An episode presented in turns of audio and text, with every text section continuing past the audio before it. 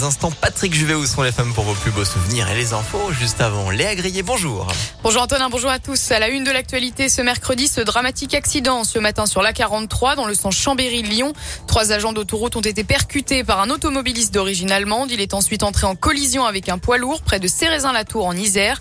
Parmi les victimes, un des agents âgé de 54 ans est décédé. Une autre personne de 60 ans a été liportée en urgence absolue à Lyon et un homme de 32 ans en urgence relative à Bourgoin-Jallieu. Le conducteur du poids lourd n'a pas été blessé. Le conducteur de la voiture est indemne. La circulation a été rétablie sur une seule voie et on compte encore beaucoup de bouchons, surtout dans le sens de Lyon.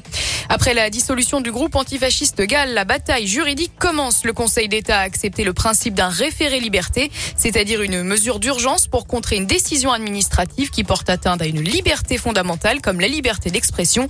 Dissous il y a un mois et demi, le GAL, groupe antifasciste lyonnais, avait notamment mené des actions contre le groupe Bayer à Lyon il y a peu. Selon le progrès, la décision du Conseil d'État sera rendue le 11 mai prochain.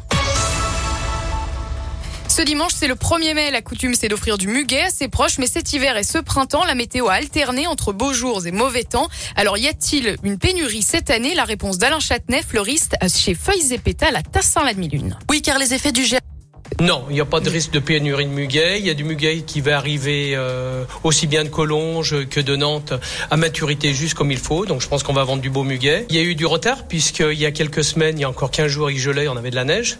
Donc ils étaient même inquiets de savoir si le muguet allait arriver à maturité. Bon là, depuis, euh, il a fait des jours meilleurs. Donc euh, je pense que notre muguet va arriver juste comme il faut.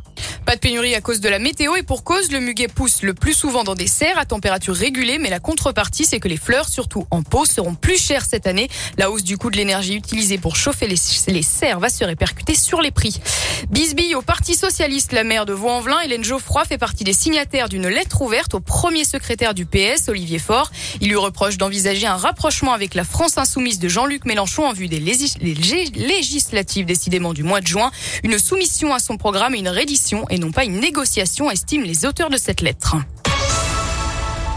Dernier hommage à Michel Bouquet, le comédien décédé mi-avril à l'âge de 96 ans. Un hommage national aux invalides présidé par Emmanuel Macron avec des prises de parole de Fabrice Lucchini, Muriel Robin et Pierre Arditi. Début de la cérémonie aujourd'hui à 16h.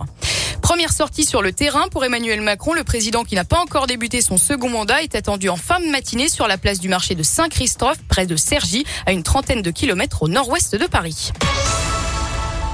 Et on se quitte avec du sport et du foot. Demi-finale allée de la Ligue des Champions, prolifique en but. Hier soir, entre Manchester City et le Real Madrid, les Anglais se sont imposés 4 buts à 3. Un doublé de Karim Benzema côté espagnol. Match retour la semaine prochaine. Et ce soir, place à l'autre demi-finale entre Liverpool et Villarreal à 21h.